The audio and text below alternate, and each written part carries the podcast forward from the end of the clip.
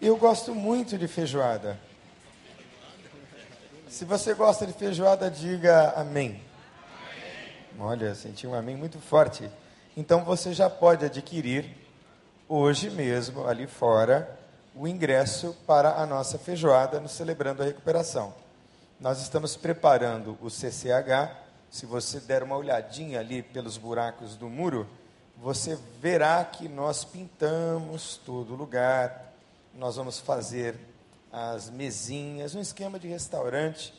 A coordenação da feijoada é da minha esposa, vai ser uma maravilha, brincadeira, né? Ela só vai ajudar um pouquinho, mas ela é a melhor fazedora de feijoada que eu conheço. Né? Mas além do ingresso que você já pode adquirir hoje, e pode adquirir não apenas para você, mas para umas 10 pessoas para quem você vai dar de presente, pelo menos, né? Você pode também preencher o seu nome, dar o seu telefone e fazer um X em uma ou nas duas alternativas que nós temos aqui: voluntário para trabalhar no dia ou doador. Você pode tanto trabalhar como doar. Doar o quê? Carne seca, paio, feijão, arroz e etc. Nós temos a lista ali completa. Então, por favor, ao final desta nossa primeira hora, você é nosso convidado para fazer isso. E por que é que nós estamos fazendo, não é, todo este movimento em torno da venda desta feijoada? Primeiro, porque nós vamos levantar recursos importantes para o CCH, para o Celebrando, nós investiremos em treinamento, investiremos em muitos que chegam até nós, precisam de uma internação que nós ainda não oferecemos aqui e aí então nós podemos ajudar com alguns custos de levar a pessoa a um centro de tratamento, a uma casa de recuperação, ou seja, você estará investindo e abençoando em vidas, tá bom? Claro, também tem a comunhão, não é? Se o tempo estiver assim bem friozinho no dia 14 de setembro, que não demora muito tempo, são quase, ou talvez 10 dias ou um pouquinho mais, vai ser bem gostoso, né? E será um grande alívio para as mulheres que não terão que cozinhar no domingo. Então, por favor, faça isso, divulgue e nos ajude, tá bom? Mas vamos falar um pouquinho sobre culpa real e falsa culpa. Coisa que todos nós temos, sem dúvida nenhuma.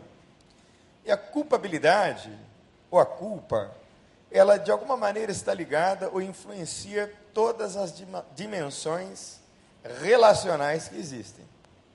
A culpa vai na base, com toda certeza. E tudo começou na queda. Você se lembra do texto do Gênesis? Deus disse: Não coma dessa árvore, não toque nessa árvore. Pois foi Eva primeiro e depois Adão, e eles se envergonharam, diz o texto, porque olharam um para o outro após terem comido do fruto proibido e sentiram vergonha percebendo que estavam nus. E aí foram tomados de uma angústia básica e determinante no psiquismo humano, que é a culpa. Muito forte. Nos influencia o tempo todo. E a consciência culpada é uma variável assim inescapável, é constante no psiquismo humano. O tempo todo nós somos movidos por culpa e muito pouco movidos por graça. E a graça é uma espécie de cura para o sentimento de culpa e para os impactos que esse sentimento de culpa, tanto quando ele é real ou falso, podem causar na vida e na existência de qualquer pessoa.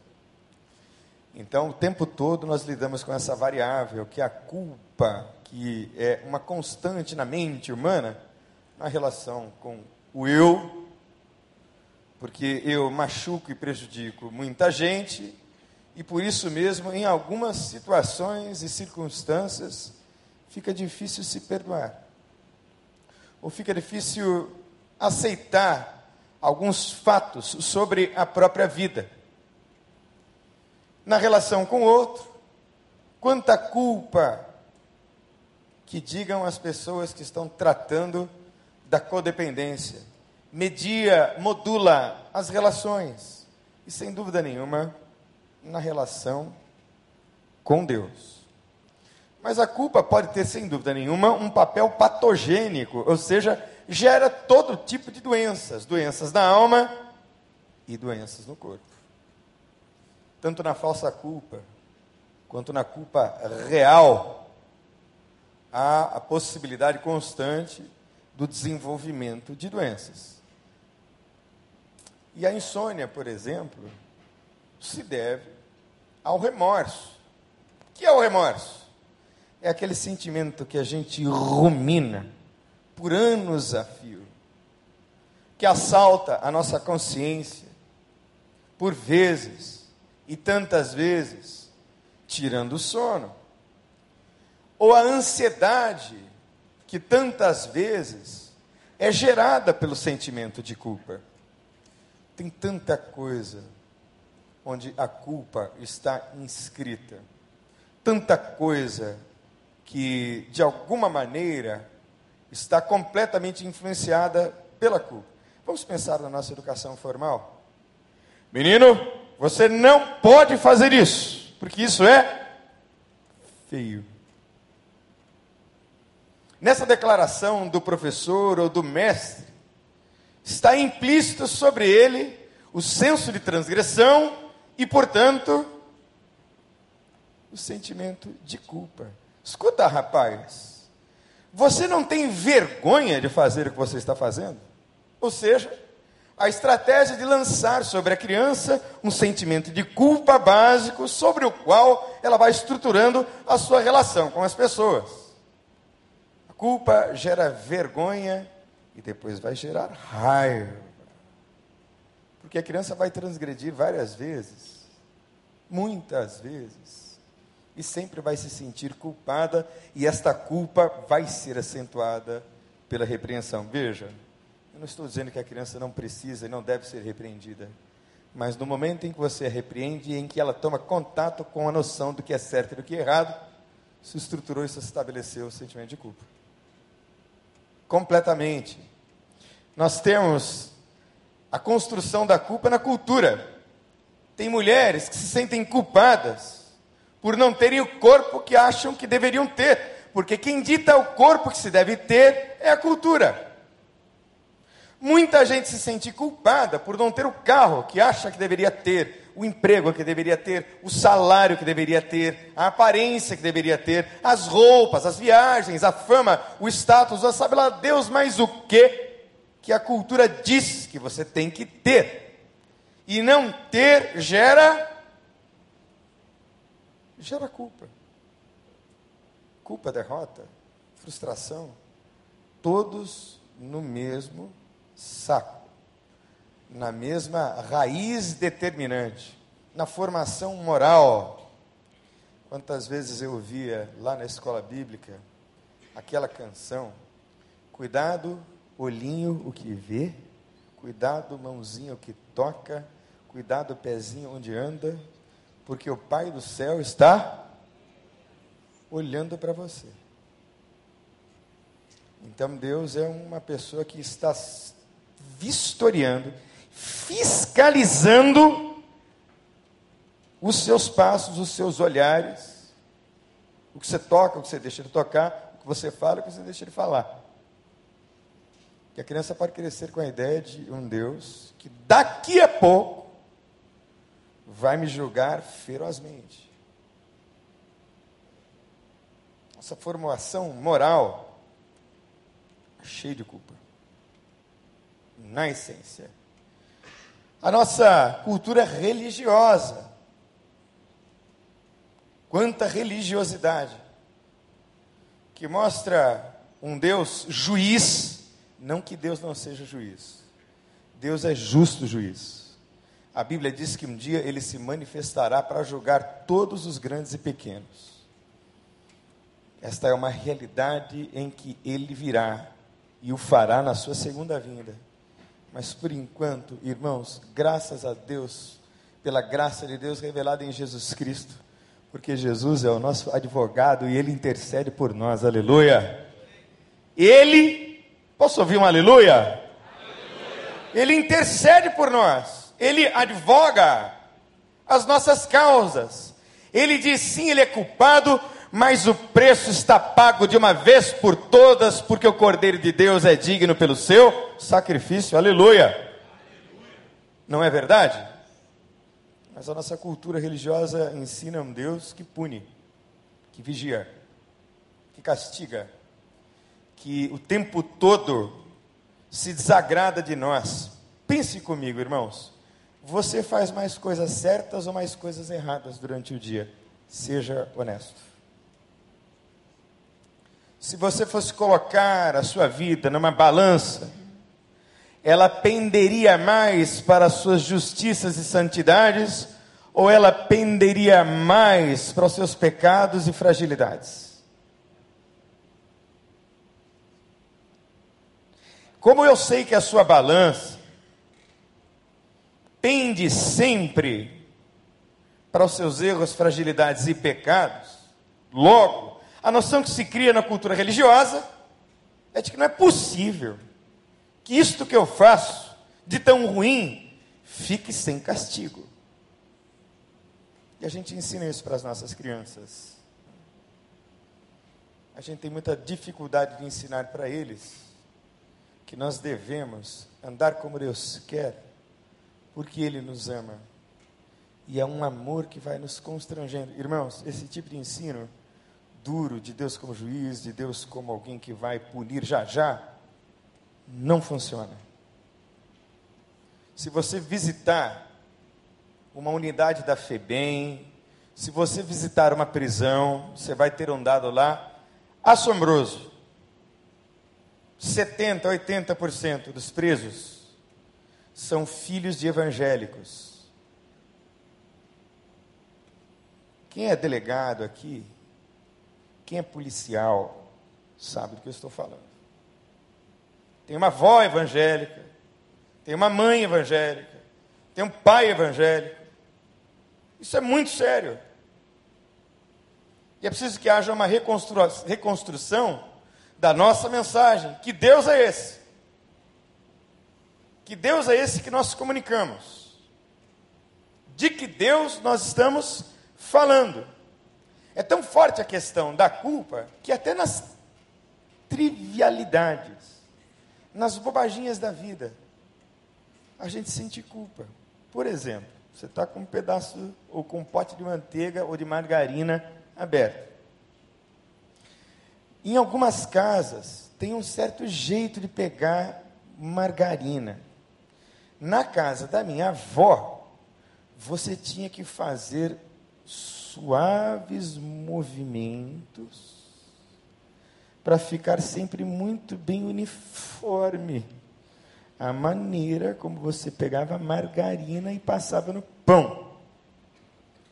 Eu era moleque, então eu chegava comendo o, todos os pães e tudo, todo o resto que tinha na mesa.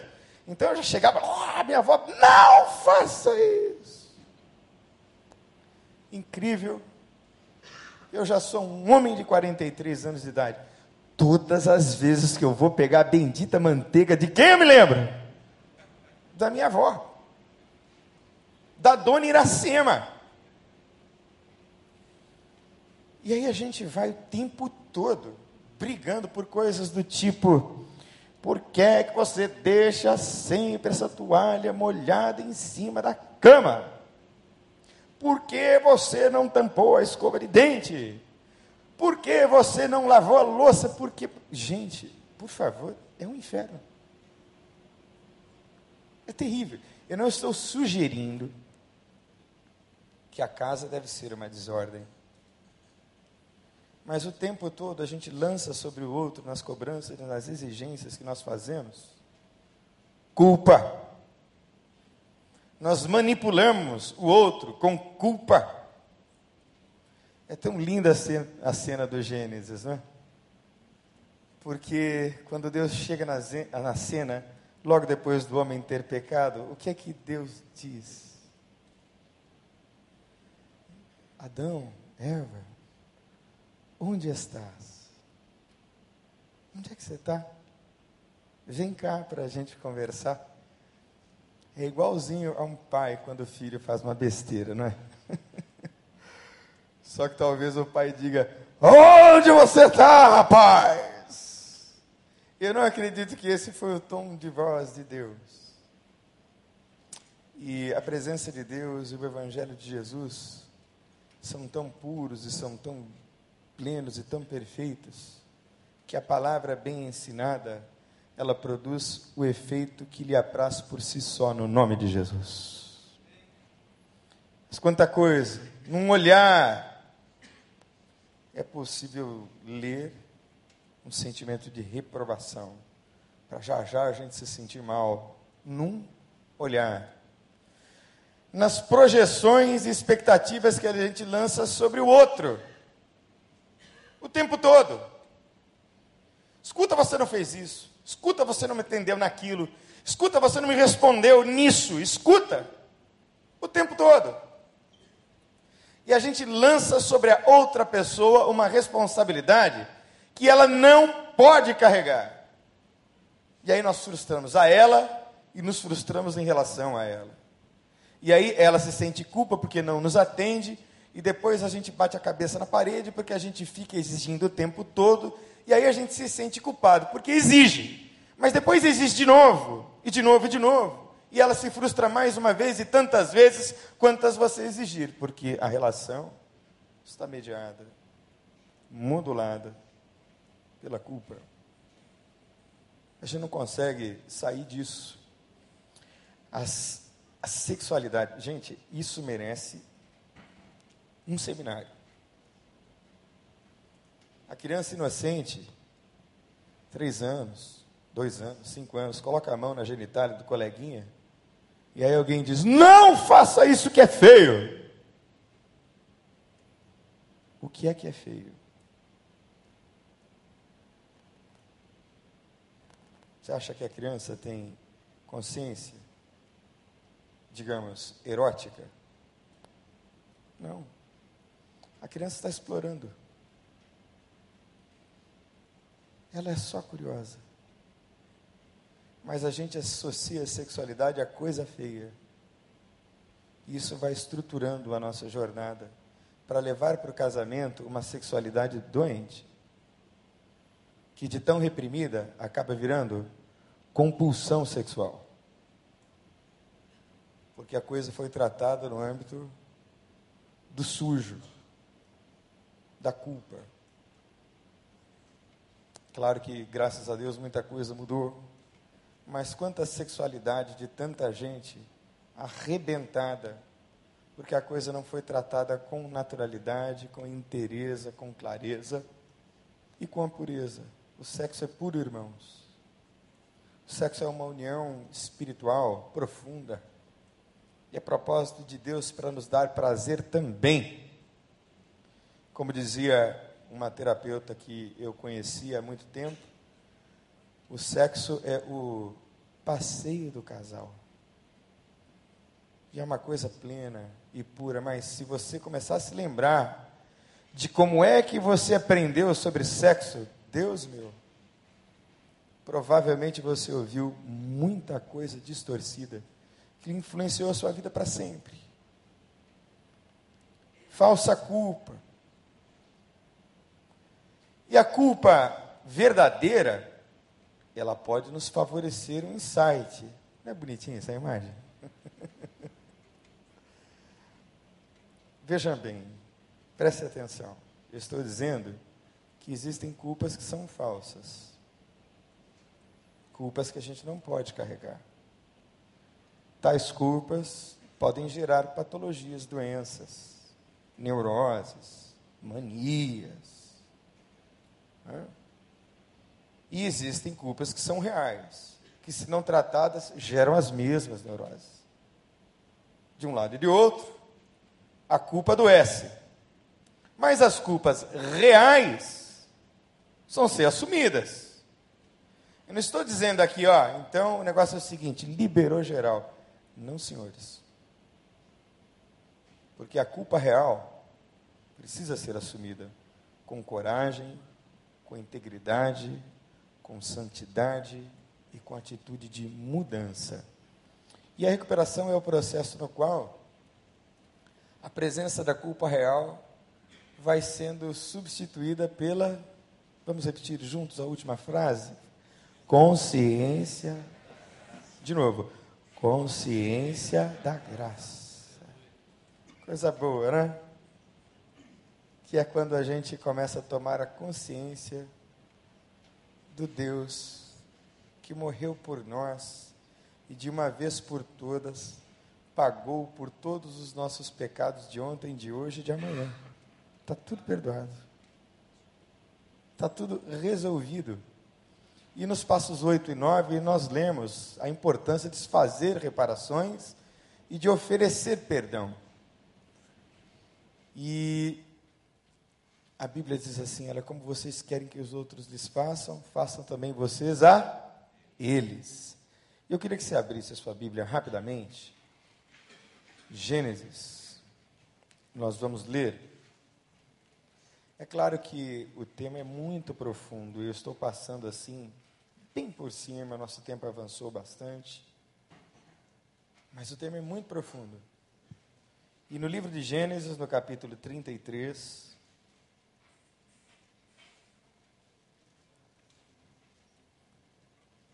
Nós vamos ler a partir do verso primeiro o seguinte: Jacó levantou os olhos e viu que Isaú estava vindo com quatrocentos homens. Então repartiu os filhos entre Leia, Raquel e as duas servas.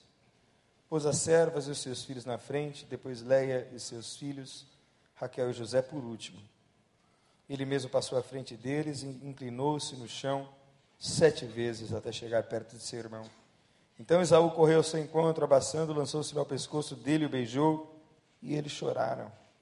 Quando Esaú levantou os olhos, viu as mulheres e os meninos e perguntou: Quem são esses contigo? Jacó respondeu: Os filhos que Deus bondosamente deu a teu servo.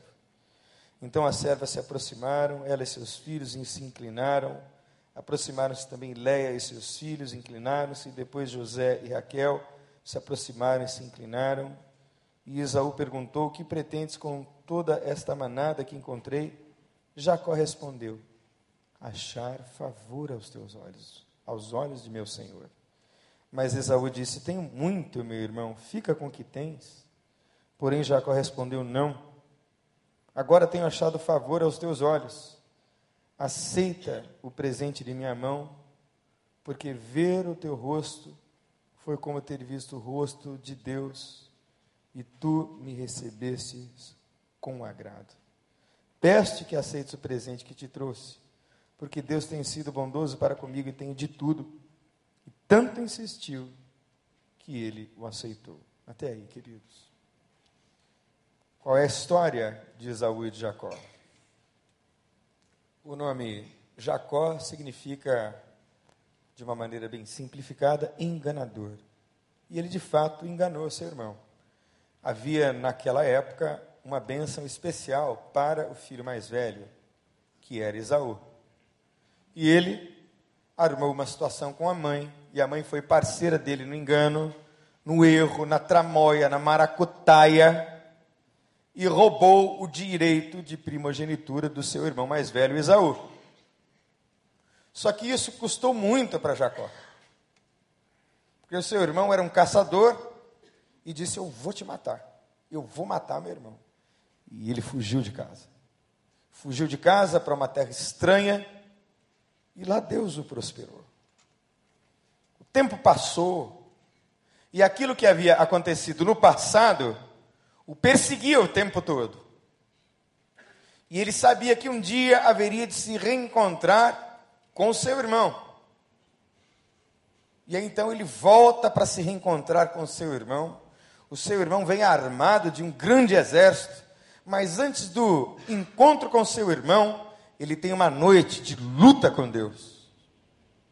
E Deus ali muda a história e o destino de Jacó, troca o nome dele de Jacó para Israel.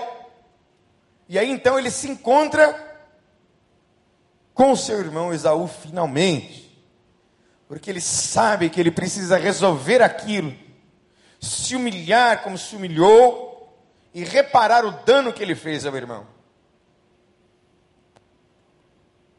E nesse reencontro, e a partir desse reencontro, nós temos lições importantíssimas para aplicar à nossa vida.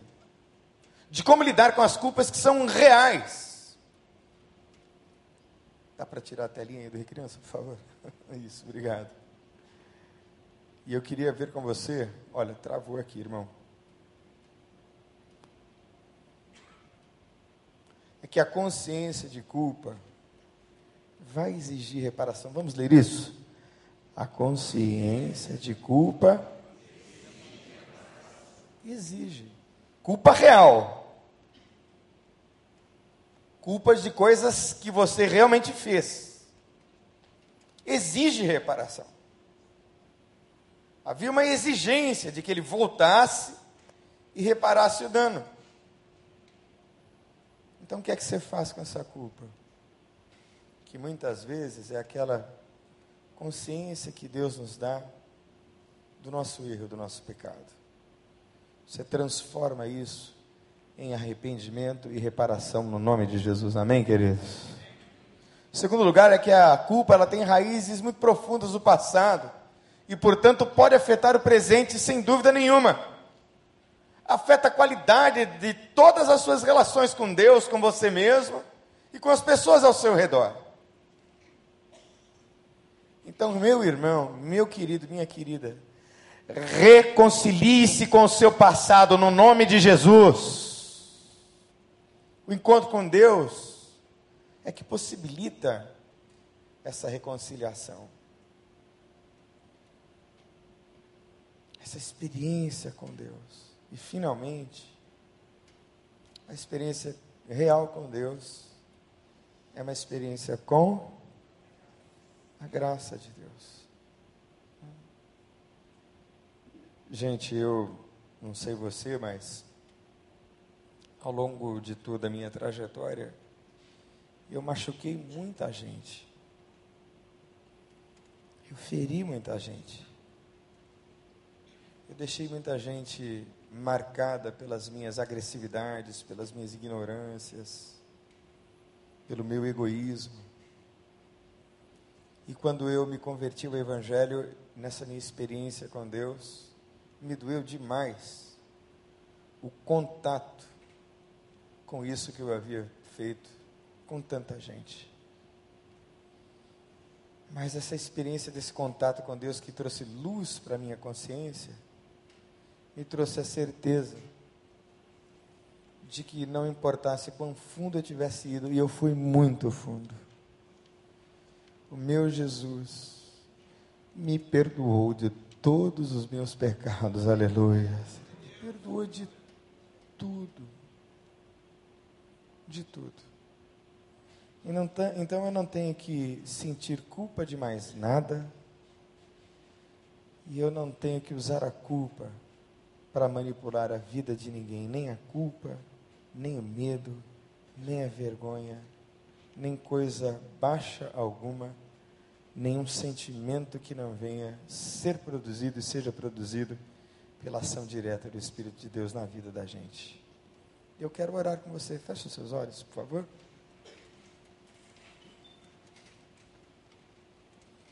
Vamos orar.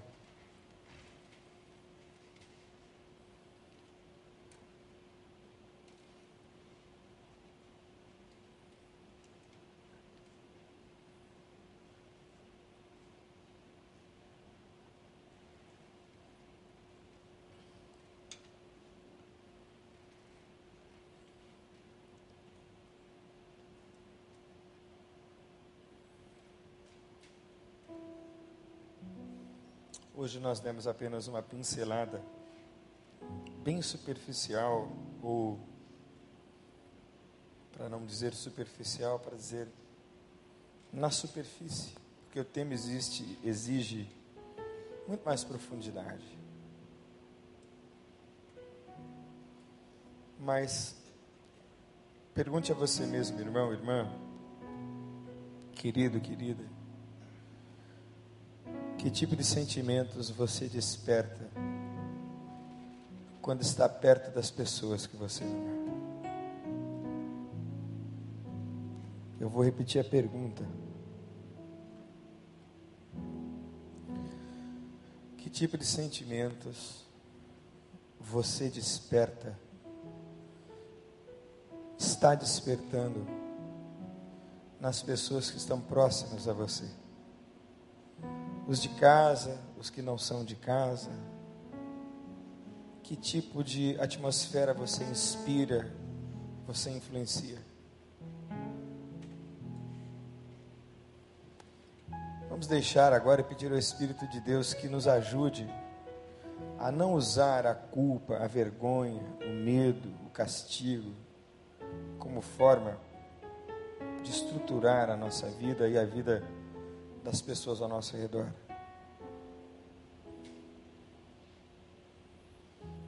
A palavra de Cristo aos perdidos é uma palavra de amor. E é o amor de Deus que nos constrange. É a graça de Deus.